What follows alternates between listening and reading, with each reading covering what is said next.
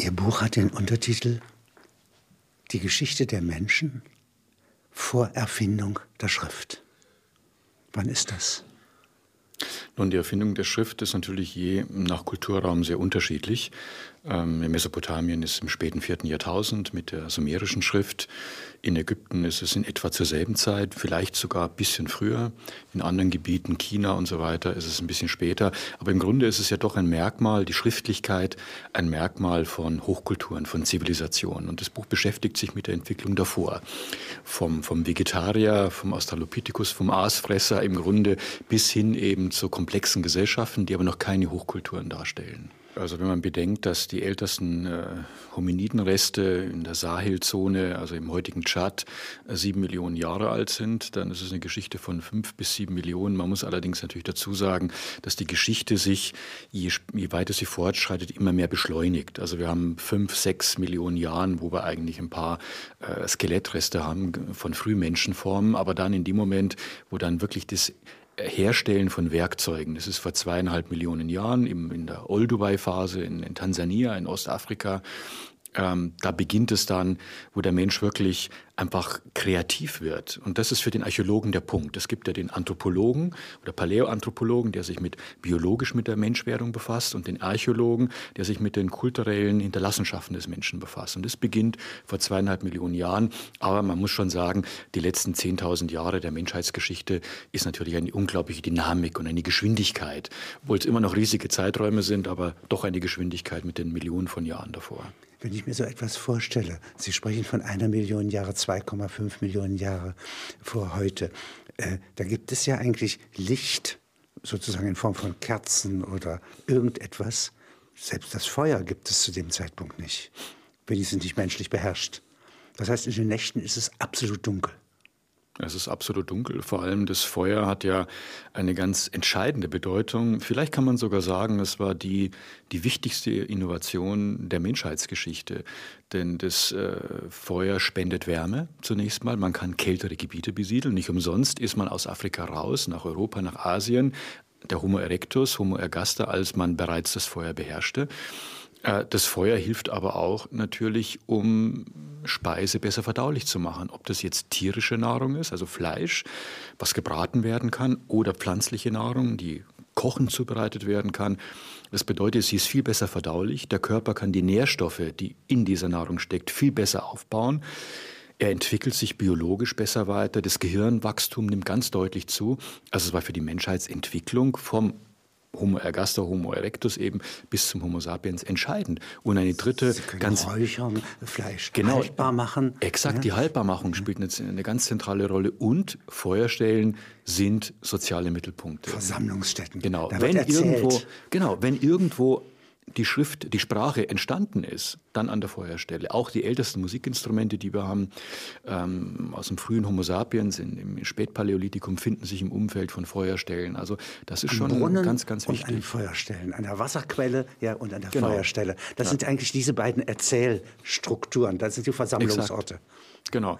Die Wasserstelle muss man nur finden, muss man nur aufsuchen, aber die Feuerstelle, das Erhalten oder auch das Entzünden dann von Feuer, das ist natürlich schon eine höhere äh, intellektuelle Herausforderung für den Menschen gewesen.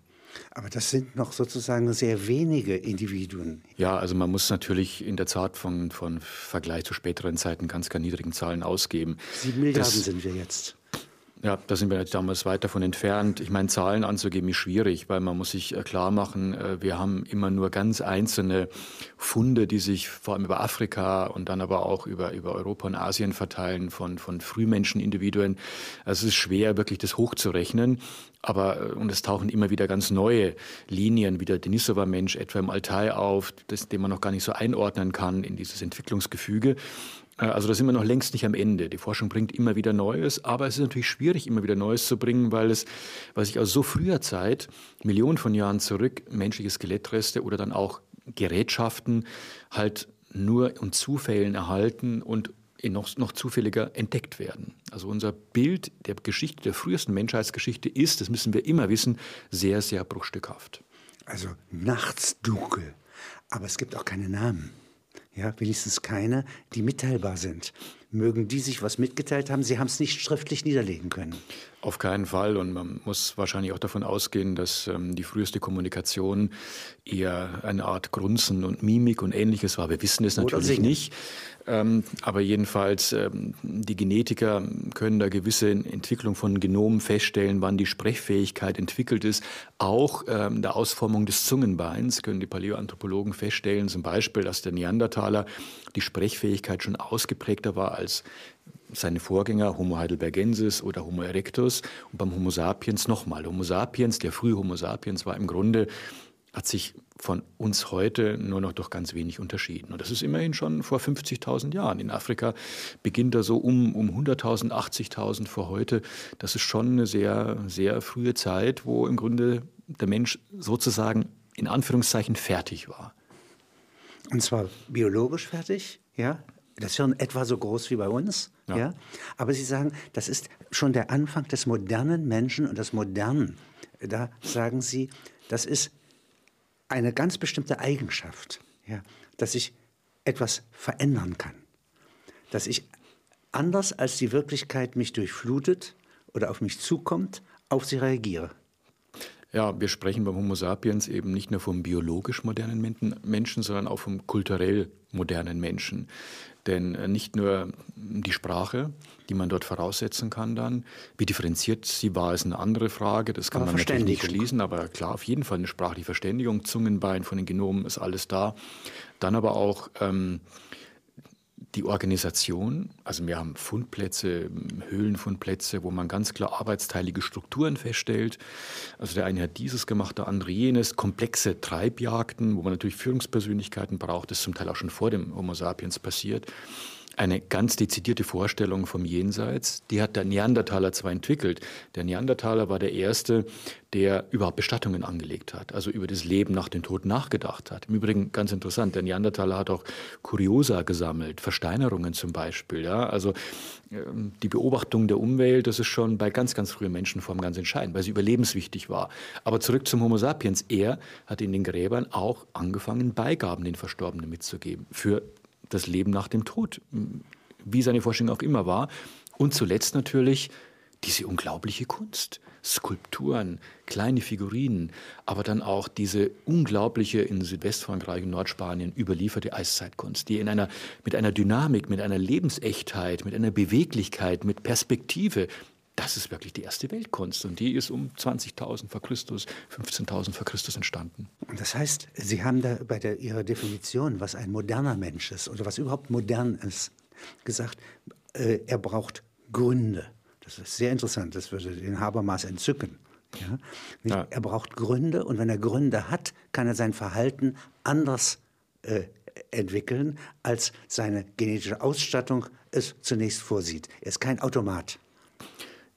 Genau, das ist immer eigentlich für alles, was was sich in der menschlichen Entwicklung und dann ja in den folgenden Jahrtausenden, was sich abspielt, ist natürlich immer der Drang, wenn man es mal ganz auf einen Nenner zurechtkürzen will, ist die ständige Suche nach einer weiteren Optimierung seiner Überlebensfähigkeit, seine das heißt seiner Ernährung, seiner Versorgung. Ne? Der Hunger der, treibt. Genau, und, und deshalb kommt er dann auch zur Sesshaftigkeit später, produziert das Wirtschaften.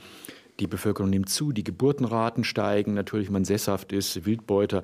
Das mobile Leben ist natürlich ein limitierender Faktor. Andererseits war das ein Gleichgewicht. Wenige Kinder, ja, lange, äh, also unter äh, Abstände zwischen den Geburten, ja. ja. wenn ich reiten muss wenn ich, oder wenn ich mich bewege. Ja, die Wildbeuter im Grunde, die ja äh, große Teile der Welt bis in sehr späte Zeit besiedelt haben. Ich meine, wir haben in Alaska, in Nordwestamerika, äh, Wildbeutergruppen, Vorläufer der, der, der Eskimos heute, der Inuit, die im Grunde bis in, in oder auch im Fayum in Ägypten noch im 6., 5., 6. Jahrtausend vor Christus, das sind zwei völlig unterschiedliche Weltregionen. Fayum in Ägypten feuchtes Gebiet und diese arktischen oder subarktischen Arktisch. Gebiete, man könnte andere auch noch nennen, aber lassen Sie uns bei den beiden bleiben. Und trotzdem es sind zwei Gebiete, wo die sogenannte ökologische Bremse voll reinhaut. Das heißt, im Fayum ist es so wunderbar, jagen, fischen, als Wildbeuter sammeln von essbaren Pflanzen lebt man im Überfluss. Wozu soll man Ackerbau betreiben? Das war gar keine Notwendigkeit. Und die dort oben auch. Da gibt es eine Siedlung am Madagan. Im Paradies wird äh, nicht gearbeitet. Den, auf den Eleuten, ja, auf den Aleuten, wo im Grunde eine Siedlung, da müssen aufgrund der Zahl der Häuser müssen teilweise bis zu 1000 Menschen gelebt haben, Wildbeuter. Aber die lebten im Paradies. Fischfang, Unmengen von Lachs, äh, Robbenjagd und, und, und. Das Meer hat alles in Überfluss gegeben. Da war gar keine Notwendigkeit. Faul. Genau. Ja, das ist eine ökologische Bremse, eine evolutionäre Bremse, sagen Sie. Ja. ja. Sie sagen aber auch andererseits an einer anderen Stelle in Ihrem Buch, dass gewissermaßen der Luxus, der entsteht, dass Vorräte entstehen. Äh, ja. Dass ich nicht mehr für den Tag immer zu, also der Nahrung nachjagen muss. Genau. Da entsteht eine Reserve, quasi ein Luxus, und der ist wiederum der Ort, wo Freiheit und Neuentwicklung ja. auch entsteht. Das ja. heißt also, ist ganz ambivalent. Nicht? Ja. ja. Ja? Das reine, pure Paradies macht faul. Ja. Aber sozusagen die Möglichkeit des Paradieses, also kurz davor und an seinen Grenzen, da entsteht ein Evolutionsschub ja, aus Freiheit. Ja. Ja? Nicht? Genau so ist. Und das Interessante ist ja, die, wenn der Mensch sesshaft ist, betreibt Ackerbau und Viehzucht, dann erzeugt er Nahrungsüberschuss. Er kann das speichern für schlechte Zeiten, für den Winter und, und, und. Aber da stellt sich natürlich sofort die Frage des Eigentums. Ja, also wenn, wie, wie, wie, überhaupt, wenn, wenn Menschen zusammenwohnen in größerer Zahl, entsteht ein gewisser Regelungsbedarf. Es gibt Fragen, die müssen gelöst werden, müssen organisiert werden. Die Wildbeutergruppen waren relativ klein. Interessant nochmal auf diese riesige Siedlung in den Aleuten zurückzukommen. Schöne Frage, wie war das eigentlich organisiert? Ne? Bei, bei Menschen, die gejagt und gefischt haben. Aber gut, aber es, es, dieser Regelungsbedarf, die Frage von Eigentum, gab es ein Gemeinschaftseigentum? Manchmal hat man das Gefühl, dass in den frühen neolithischen Siedlungen Speicherbauten auch für die Gemeinschaft da waren. Wie war dann die Verteilung geregelt? Hochspannende Fragen. Und da kommen wir natürlich an die Punkte, wo wir, wo wir mit unseren Quellen nicht mehr so weiterkommen. Aber genau, die politische, letztendlich dann, politische Führung äh, spielt schon auch sehr früh eine Rolle. Auch bei der, als wir dann, wir haben in Mesopotamien schon dann im, im, im 6., 5. Jahrtausend Bewässerung, künstliche Bewässerung, um eben in diesen ariden Gebieten äh, von der, vom, vom Euphrat und Tigris, von den Überschwemmungsgebieten weg, weitere Gebiete noch äh, für den Anbau zu nutzen. Äh, auch das muss man organisieren. Das muss strukturiert werden. Die Arbeitskräfte müssen eingeteilt werden. Es braucht eine Planung. Wer macht das? Aber das ist schon beim Göbekli-Tepe, diesen Südostanatolien im 10. Jahrtausend vor Christus, diesem gigantischen, äh, riesigen Heiligtum, auch die Frage, das, das muss ja Baumeister gegeben haben. Gebilde da. Nicht? Dort sind es vor allem äh, riesige Kultplätze, also ein, ah, ja. ein, ein, Ort, der aus einer Agglomeration von, von rundlichen Kultkreisen, Kultringen besteht, mit, mit, mit Skulptur, mit Reliefzieher, wo wir gar nicht genau wissen, wie die, wie die Bedeutung überhaupt verstanden werden kann. Aber wirklich also eine, vielleicht das kann man schon sagen, ist eine der großen Entdeckungen der Weltgeschichte von, von Klaus Schmidt, der das ausgegraben hat. Und, und das sind so Dinge, dass man, da kommen wir wieder zurück, sehr, sehr früh eigentlich schon Figuren braucht, die das organisieren, die das planen müssen, die das auch strukturieren. Und wenn es ein Ältestenrat ist, ja, wenn es also mehrere ja. sind, ja. das ändert nichts daran. Genau. Nicht? Aber es ist Kooperation, ja, in genau. einer so frühen Stufe eigentlich vorhanden. Ja, und das ist sicher wesentlich früher schon entstanden, denn man muss sich ja immer wieder auch klar machen, ähm, die Personen, die eine solche Position dann in ihrer Gesellschaft, in ihrer Gruppe erreichen, ähm, das kommt ja nicht von selbst. Also entweder hatten sie ein besonderes Erfahrungswissen sich angeeignet, waren besonders geschickt. Ich glaube aber, dass man sowas wie Charisma natürlich immer äh, auch mit dazu rechnen muss. Ne? Einfach so Leadertypen, die, wie sie sie heute gibt, die äh, haben, die, die, die Massen bringen, mitreißen nicht? und die dann noch vielleicht geschickt sind und äh, an weitere Fähigkeiten verfügen. Das muss man natürlich auch in der frühen Menschheitsgeschichte also ganz klar voraussetzen. jagen die Menschen, die Nomaden oder Wildbeuter, ja, den Herden nach, nicht? Also fassen sozusagen äh, die Herde, ja, und bleiben an ihr, ja, solange sie können, lebenslänglich ja. vielleicht, ja. Und dann fassen sie das Glück, ja, das der Clan bringt, das die Gesellschaft bringt. Aber selbst bei der frühen Jagd, in der Zeit des Hummel, äh, Homo heidelbergensis, ca. 200.000 Jahre vor heute, nehmen Sie Schöningen, wo jetzt ein Museum errichtet wurde, wo diese eingelagerten in Schicht und deshalb erhalten diese Holzspeere, mit denen man, man lauerte einer Herde von Wildpferden auf, die dort eben an die Wasserstelle gingen und hat sie erlegt, komplett, die ganze Herde. mit Holzsperren. 20 Tiere, 50 Tiere. In dieser Größenordnung. Mit Holzsperren. Man hat die nachgebaut, man hat sie erprobt. Experimentelle Archäologie. Man hat festgestellt, die unterscheiden sich von den von, den, von der Gewichtsverteilung im Speer, von den Flugeigenschaften, von der Zielgenauigkeit nicht von heutigen Wettkampfspeeren. Und ich meine, weit vor dem Homo sapiens. Welches Erfahrungswissen steht da dahinter? Erfahrungswissen muss auch immer wieder weitergegeben werden, tradiert werden. Das kann man nicht nur durch Grunzen. Da braucht es schon irgendwo eine Sprechfähigkeit auch und natürlich auch Menschen, die geschickt waren, die das organisiert haben und so eine Treibjagd.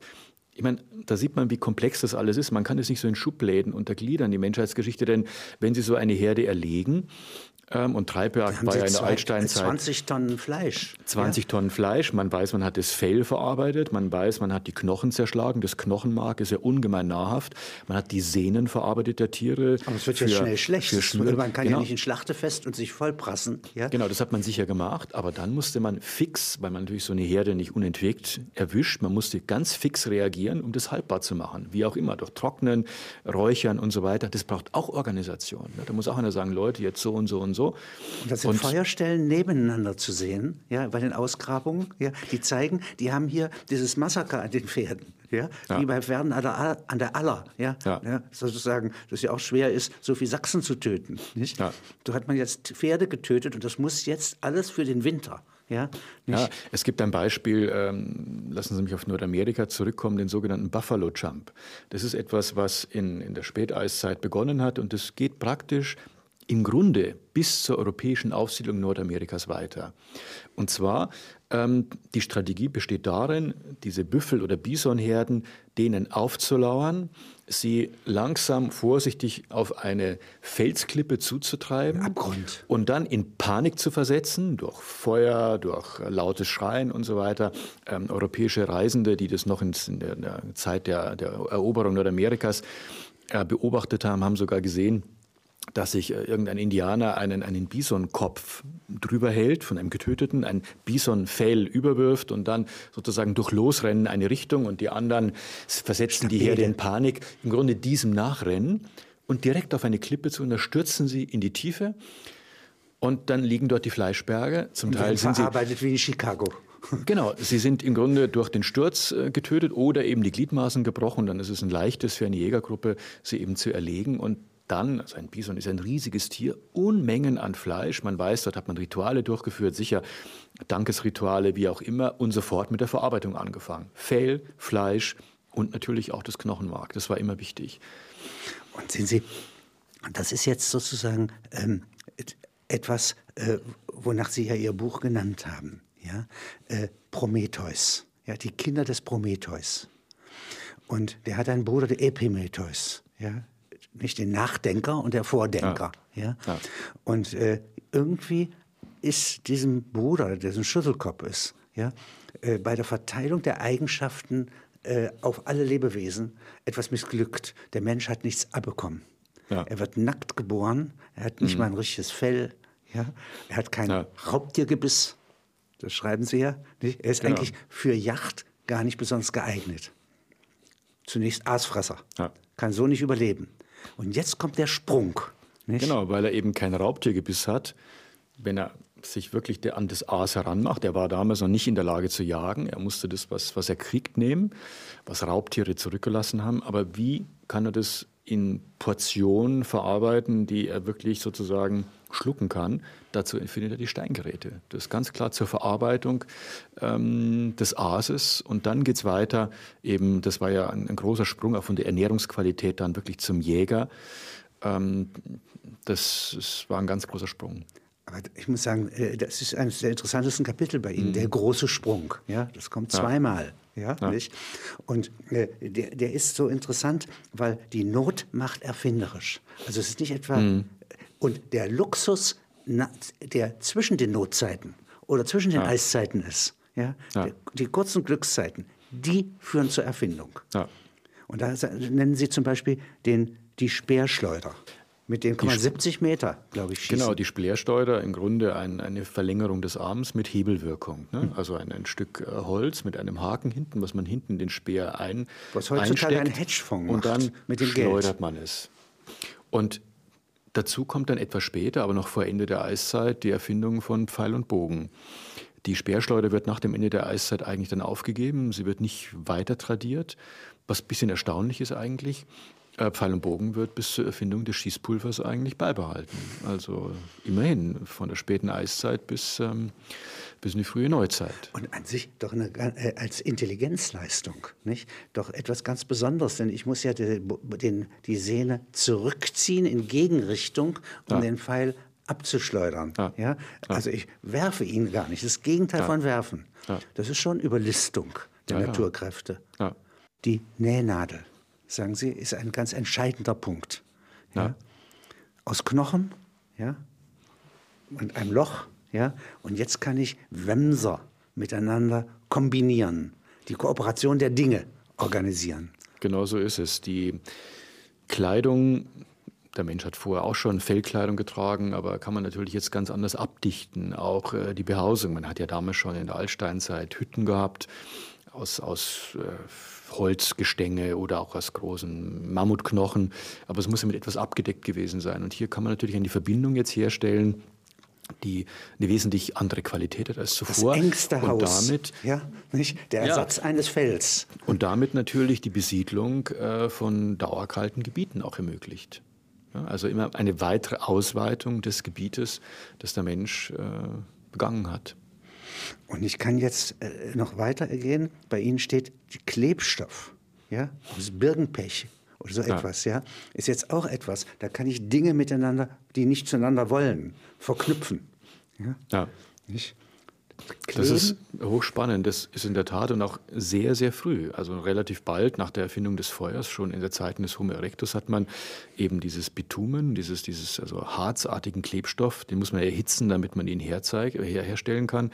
Und das wird eben in erster Linie genutzt, um in Holzschäften äh, Steinklingen einzusetzen die eben dann, die kann man ja schlecht festbinden. Wenn eine Steinklinge festbindet, die soll ja scharf sein. Also es geht nicht. Es geht erst dann, wenn man etwa eine Verbindung herstellen kann, die sozusagen von innen kommt. Und das ist der Klebstoff.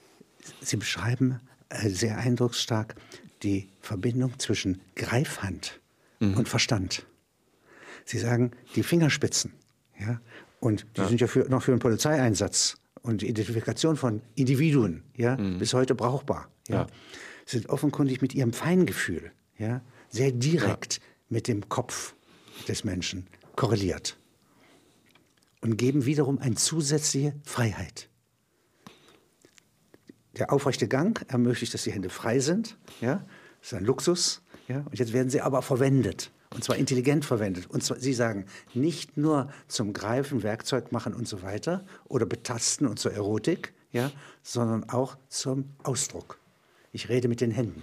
Klar, also mit den Händen reden, Fingerspitzengefühl, das sind ja bei uns solche Redensweisen, die im Grunde darauf zurückgehen, durch den neuen, ganz neuartigen Einsatz der Hände, der Finger, Greifhand kann man beim Frühmenschen sagen, das war natürlich die entscheidende Voraussetzung, dass der Mensch überhaupt gestalterisch tätig werden kann. Ne? Und das setzt aber natürlich wiederum eine entsprechende Strukturierung auch im menschlichen Gehirn voraus. Eine entsprechende Entwicklung, die dann diesen Einsatz ermöglicht und dann das im Grunde gestattet, was der Mensch mit den Händen dann hergestellt hat. Vom ersten Gerät, um das Aas zu zerteilen, bis letztendlich zur Weltkunst des Homo sapiens in den eiszeitlichen Höhlen. Engels sagt ja, Entstehung der Hände aus der Arbeit oder der Intelligenz aus der Arbeit. Es gibt auch Leute, die sagen, die frühen Menschen haben sich in die Mutter gekrallt, ja, und ja. so weiter, bei der Flucht. Und diese Berührung, diese Zärtlichkeit, ja, mhm. kann auch die Fingerspitzen ausmachen. Klar, das ist aber dann eher reflexartig, was bei Tieren ganz ähnlich ist.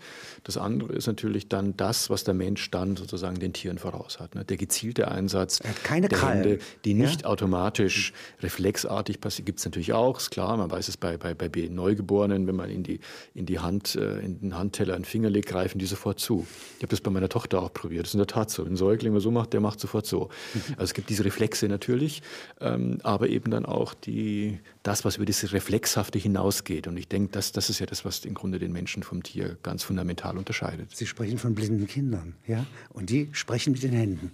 Ja. ja. Und dass man Sprache und Hand ja, jetzt hier schon zusammen hat, ja. nicht? das zeigt eigentlich, was modern ist ja. an dem Homo sapiens. Ja. ja. denn das ist ja ungewöhnlich. Wenn mhm. da eine Kralle wäre, die sozusagen für ein Raubtier ja sehr praktisch ist, ja. Nicht? Ja, dann wäre das unmöglich. Ja. Haben Katzen sowas auch? Nein. Nein, nicht, dass ich wüsste. Hunde?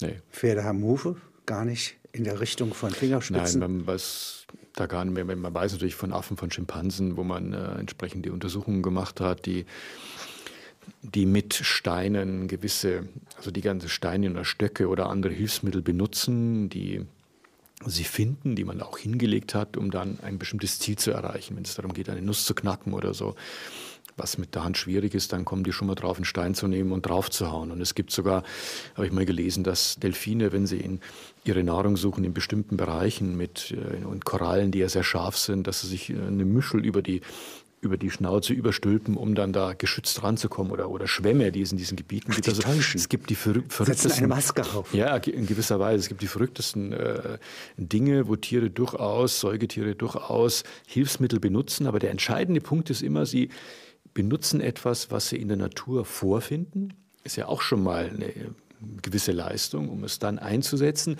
Aber sie stellen nichts her. Das ist eben der entscheidende Sprung vor zweieinhalb Millionen Jahren in der Oldewey-Schlucht das als ältester Beleg, dass man jetzt gezielt etwas hergestellt hat. Man hat nicht einen Stein genommen, um mit dem etwas zu zerteilen, weil es schlecht gegangen wäre. Man braucht scharfe Kanten.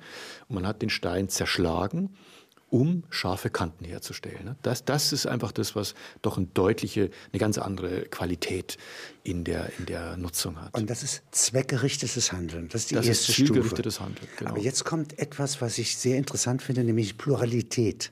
Das heißt, der, es gibt einen Verstand des Kopfes, einen Verstand der Augen, einen Verstand der Hände, einen Verstand mhm. der Fußsohlen. Und so ist jetzt sozusagen der ganze menschliche Körper mit verschiedenen Arten bis hin zu Pascals Herz, ja, ja. das einen anderen ja. Verstand hat als die Ratio. Ja. Das ist doch äh, im Grunde das, das ist das, was jetzt hier die Flexibilitäten Genau, es kommt, es kommt immer etwas Neues hinzu. Und dann ist das Zielgerichtete halt irgendwann dann und relativ schon bald, schon, schon beim frühen Homo sapiens in der, in der Späteiszeit, eben nicht mehr nur zur Ernährung, sondern dann mit Kunst und Musik und all diesen Dingen kommt natürlich eine ganz andere Dimension dazu. Ne? Aber es kommt eines zum anderen dazu. Es ist aber sozusagen die Erzeugung einer Realität neben der Realität durch die Vorstellung. Ja, ja. das ist ja das, was die ja. Kunst kann. Ja? Genau. Also informieren ist das eine und erzählen ja. ist das andere. Und dieses Erzählen mit dem subjektiven Faktor, ja, gewissermaßen, dem anderen etwas mimetisch vormachen. Ja. Das kennen die Menschen. Man muss sich ja auch klar machen, dass die, diese Kunst ja irgendwo auch ein Mittel der Kommunikation war. Zeichensysteme mit Sicherheit. Ähm, es ist ja ganz interessant, dass man auch in manchen Höhlen festgestellt hat, wenn es jetzt nicht nur Kunst war, in der man Tiere oder szenische Darstellungen, Jagdszenen oder ähnliches dargestellt hat, diese Handabdrücke das davon erwachsen, auch von Kindern. Also irgendwo ist die Frage, in diesen Höhlen muss ja um die Felsbilder auch, müssen ja Rituale stattgefunden haben. Versteht sich hier die Familie bereits als Ritualgemeinschaft oder so? Ist ja auch eine ganz interessante Frage. Also, und Ritual, das Transzendentale, ist ja immer da, wo der Mensch auch was verarbeiten muss, was er sich irgendwie nicht erklären kann. Und wir haben das noch einmal eben mit Beginn der Sesshaftigkeit, mit der Ackerbau- und Viehzucht oder an dieser Wende, wo wir mm, den Göbekli-Teppe, wenn wir das nochmal nehmen, dieses Beispiel, 10. Jahrtausend vor Christus, diese riesige Kultanlage mit gigantischen Pfeilern mit Reliefzieher, mit Tieren drauf, mit Fabelwesen, mit Befruchtungsszenen, mit Menschen und, und, und. Oder auch Wandmalereien aus Çatalhöyük. Es gibt ja viele unterschiedliche Beispiele aus diesen Jahrtausenden am Übergang, in unterschiedlichen Etappen dieses Übergangs. Aber überall, glaube ich, ist es ein Verarbeiten dieses, es ist ein neues, ein, eine neue, eine neue Art der Begegnung mit der Natur, ein neues Verständnis für die Natur. Man hat die Tiere zum Beispiel Pflanzen ganz genauso, über Jahrzehntausende, Jahrhunderttausende beobachtet. Man hat ein unglaubliches Erfahrungswissen über sie angesammelt. Aber dann ist natürlich nochmal ein Sprung, dass man, und auch die, die Domestikation war sicher ein ganz allmählicher Prozess. Man hat Jungtiere eingefangen, erstmal gezähmt, bis man dann wirklich Tiere gezüchtet hat, mit den Pflanzen genauso. Wir wissen, man hat die erstmal äh, auf nahezu allen Kontinenten zu unterschiedlichen Zeitpunkten hat man essbare Pflanzen. Dann sozusagen abgeerntet, die Wilden, indem man immer wieder, man wusste ungefähr, wo die wuchsen und ist halt dann zu gewissen Zeiten dorthin, hat sie abgeerntet. Und um dorthin zu gehen, hat man sie angefangen zu verpflanzen, so einen kleinen Gartenbau um die Lagerplätze herum begonnen. Man hat äh, schon der Homo sapiens vor Ende der Eiszeit gibt es Belege dafür, etwa in Australien, dass er Buschbrände angelegt hat, um eben den dichten Wald zu lichten, weil dann erstens die essbaren Pflanzen besser wachsen können und auch die Jagd natürlich leichter ist als eben in, in, in dichter Bewaldung. Also es ist eigentlich unglaublich, wie der Mensch schon sehr, sehr früh anfängt, seine Umwelt doch nachhaltig zu verändern. Warum entsteht jetzt sozusagen der äh, Homo sapiens in Afrika? Das scheint ja erwiesen zu sein.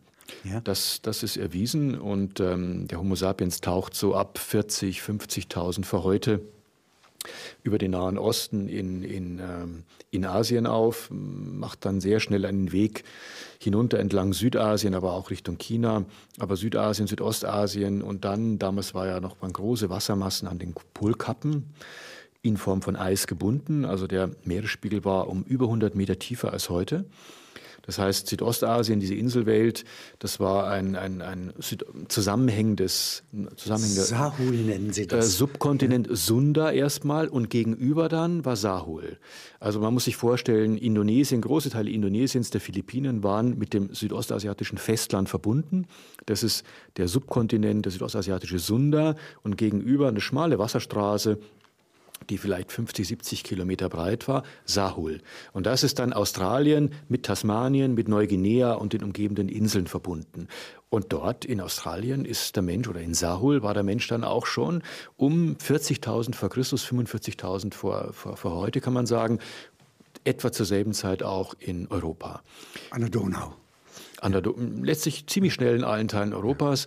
Und die ältesten Spuren in Afrika, es ist ja immer so, der europäische Beitrag zur Humanevolution ist der Neandertaler. Der Neandertaler, der war verbreitet zwischen der Iberischen Halbinsel und dem Nahen Osten. Den gab es weiter östlich nicht, in Asien und in Afrika eben auch nicht. In Afrika ist während der Existenz des Neandertalers in Europa aus, dem, aus früheren Formen Homo erectus, Homo ergaster, der Homo sapiens entstanden. Es ist aber immer so, dass an diesen Übergängen die Quellenlage extrem schlecht ist. Wir haben auch in Afrika wenig Belege für die früheste Phase des Homo sapiens. Wir haben ihn besser belegt in der Spätphase. Das ist im Übrigen auch bei uns die Frage, wie ist der Neandertaler aus dem Homo heidelbergensis entstanden? Wir haben diesen Übergang so gut wie nicht. Wir haben den, Heidel, den Homo heidelbergensis auch in seiner Spätphase sehr gut, in seiner Frühphase nicht. Dann wird es ganz, ganz, äh, ganz wenig Belege und dann haben wir den späten Neandertaler wunderbar belegt in seiner ganzen Blüte. Und das macht es ebenso schwierig und deshalb sind in diesen die, die Paläoanthropologen eben entwickeln diese Stammbäume immer so gestrichelte Linien, weil es ist nicht so ganz klar. Aber ein wichtiger Befund für den Homo sapiens ist die Blombos-Höhle in Südafrika äh, um 80.000 vor Christus, 80, 70.000 vor Christus vor heute datiert, ähm, bereits mit Belege für Kunst. Also schon der moderne Mensch, das was auch kulturell modern ist, in Verbindung mit dem frühen Homo sapiens. Das ist der früheste Beleg, denn alle anderen Belege für ähm, Modernität von denen es dann effektiv mehr in Europa und in Asien gibt als in Afrika, datieren jünger. Und der letzte Sprung nach äh, Amerika natürlich ganz, ganz spät erst. Wenn ich da mal ganz groß ausholen darf. Vor 150 Millionen Jahren ja, fängt Pangea, ja, der große Zentralkontinent, wo alle Kontinente sich einmal versammeln und alle Wasser ja. sind sozusagen im Übrigen in Pantalassa verteilt. Und das beginnt sich da auseinander zu äh, äh, mhm. Aber zu dem Zeitpunkt gibt es Vorfahren von uns gewiss. Ja, sonst gäbe es uns ja nicht. Und äh, da gibt es aber nichts, was homonidisch ist. Nicht? Nein. Und dann gibt es sozusagen einen großen Sprung. Ja? Und dann entwickeln sich die Mäuseartigen ja? und die Primaten auseinander. Das ist so, sagen wir mal, wie viel? 90 Millionen Jahre vielleicht. Ja. ja? Und dann gibt es eine ganz lange Periode. Das ist ja das, was so verblüffend ist bei Ihrer Darstellung vor der Schrift, ja, wie lang diese Zeiten sind. Ja. Und wenn Sie sagen plötzlich als Archäologe, ja, nicht, dann heißt das in mehreren tausend Jahren. Mindestens, oder wenn es um die frühe Zeit geht, sogar 10.000 Jahren. Ja.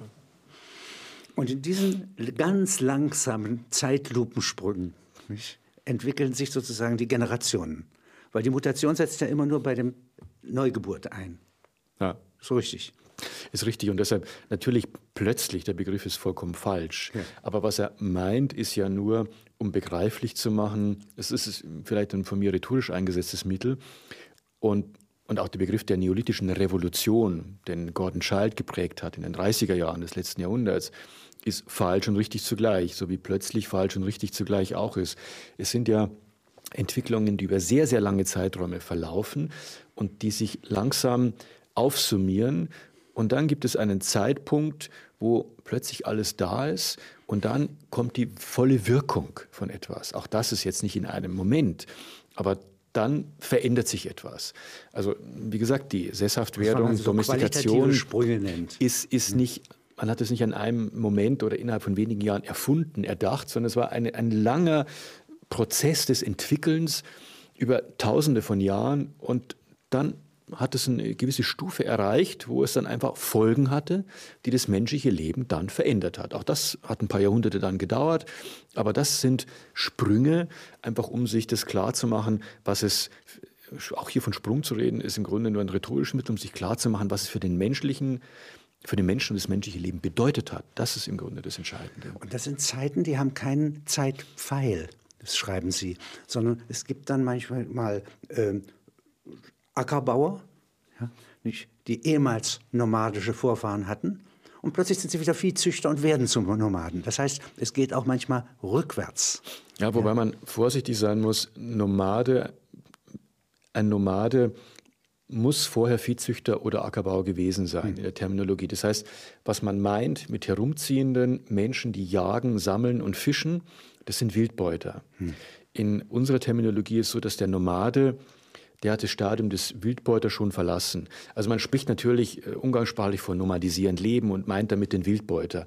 Aber der Nomade ist jemand, der im Grunde auf dem Niveau der Viehzucht ist. Es gibt Ackerbauern, also Landwirte, die Ackerbauern und Viehzucht betreiben und dann zum Nomaden werden. Das heißt, ah, ja. sie spezialisieren sich, sie lassen den Ackerbau weg und spezialisieren sich auf die Viehzucht wie die Steppennomaden. Das geht auf einer höheren gesellschaftlichen Stufe. Genau, aber dem geht zumindest, der Nomadismus kommt nicht aus ohne, also wenn man Nomadismus nicht umgangssprachlich benutzt, im Sinn von, die ziehen halt umher und sind nicht sesshaft. Das ist, wird ja allgemein auch getan.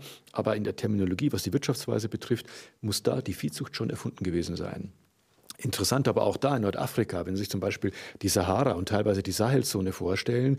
Wir haben in der ostägyptischen, äh, in der westägyptischen Wüste, in der Ostsahara, in diesem Grenzgebiet nach, nach Libyen, Tschad und, und Sudan, über viele Jahre sind dort Fundstellen erforscht worden, wo wir im 9., 8. Jahrtausend bereits erste Keramik haben. Und es waren, wie gesagt, Wildbeuter, die dann aber Wanderhirten werden. Das heißt, sie züchten ähm, das Rind. Die, das Hausrind ist ein Ergebnis, eine lokale Domestikation in der nordafrikanischen, nordafrikanischen Sahara-Gebiete.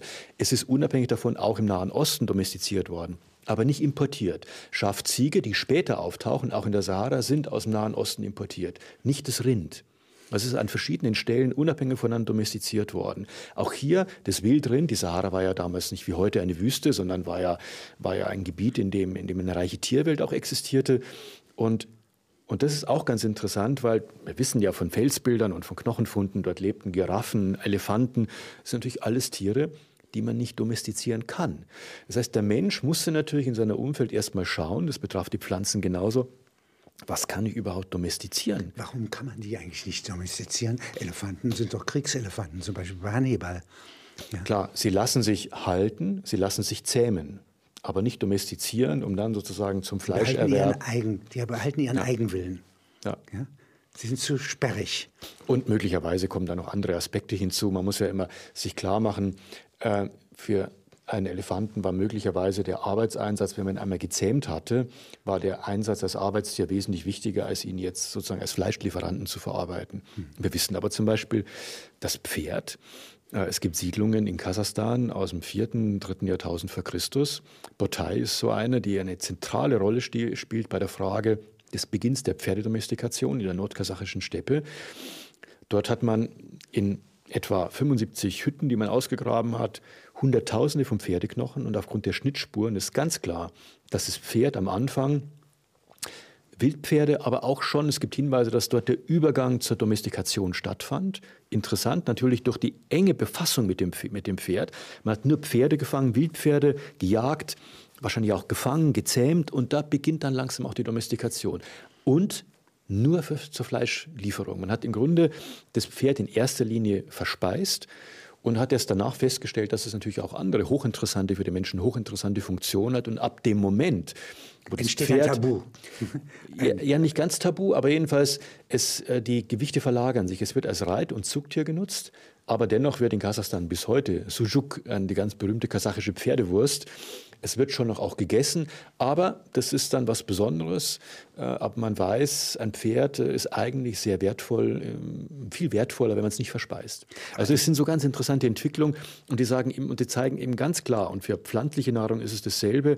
Der Mensch in seinem Lebensumfeld muss natürlich erstmal sozusagen die Lage checken, was ist überhaupt, was hat Domestikationspotenzial. Deshalb ist in Australien nie Ackerbau und Viehzucht entstanden vor der europäischen Einwanderung, weil es von dem Klima her wäre das gegangen, aber es gab keine Pflanzen, es gab keine Wildtiere, die sich hätten domestizieren lassen. Die Hunde, ja, die nähern sich ja, den äh, Resten, äh, den äh, sozusagen den Nahrungsresten des Menschen an. Ja.